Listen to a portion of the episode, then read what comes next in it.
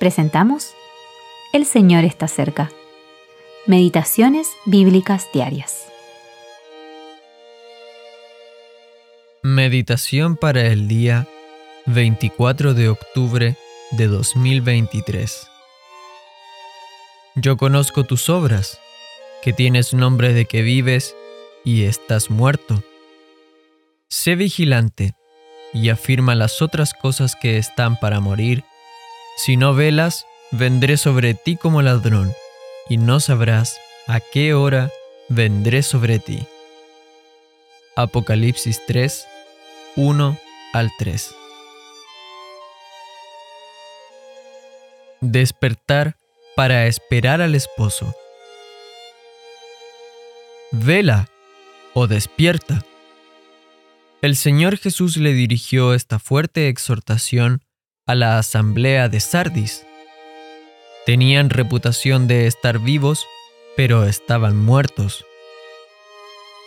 En sus días pasados habían ardido por Cristo y habían sido usados por el Espíritu Santo. Pero ahora estaban en un estado de letargo espiritual y falta de vigilancia. Solo les quedaba su reputación de vida espiritual. Las siete iglesias mencionadas en Apocalipsis 2 y 3 tipifican de forma profética la historia de la cristiandad. En este contexto, Sardis representa el periodo de la Reforma, la cual originalmente había sido una obra del Espíritu Santo, pero que poco a poco cayó en la muerte y el tradicionalismo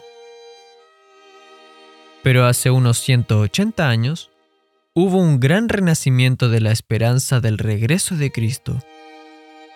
Es notable que a Filadelfia le sea dada la promesa del arrebatamiento.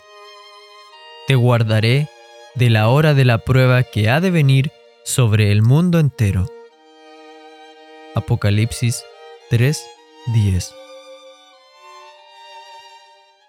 Todos en Sardis se habían dormido tanto los falsos como los verdaderos creyentes. Es por ello que Sardis es llamada a despertar. En caso contrario, el Señor vendría como un ladrón.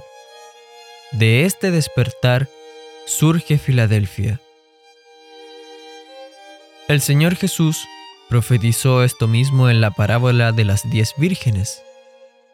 Mateo 25, 1 al 13 las cinco vírgenes prudentes y las cinco vírgenes insensatas se habían dormido. Toda la cristiandad había perdido la esperanza del regreso de Cristo.